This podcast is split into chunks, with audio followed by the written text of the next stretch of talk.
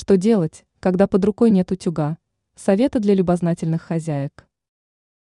Справедливости ради, на просторах интернета можно найти множество способов, как без помощи утюга можно погладить различные вещи. Универсальных способов нет. То, что подойдет для брюк, уже не подходит для рубашек и так далее. Но некоторые способы глажки покоряют своей простотой и не требуют никаких специальных навыков и приспособлений. Рассмотрим вариант, как для глажки используют фен. Этот метод хорош только в том случае, если вам необходимо срочно погладить рубашку, на остальные вещи уйдет много времени.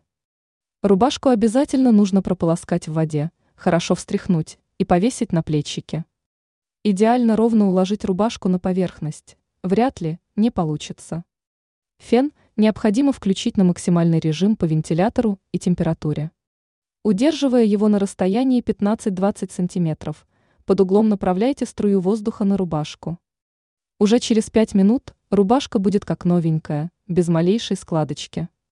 Важно знать такую тонкость. Ткань некоторых рубашек не выдерживает высоких температур, и даже при обычной глажке используют еле теплый утюг. Поэтому перед тем, как применить данный способ глажки, изучите информацию на ткани, пришитой на воротнике.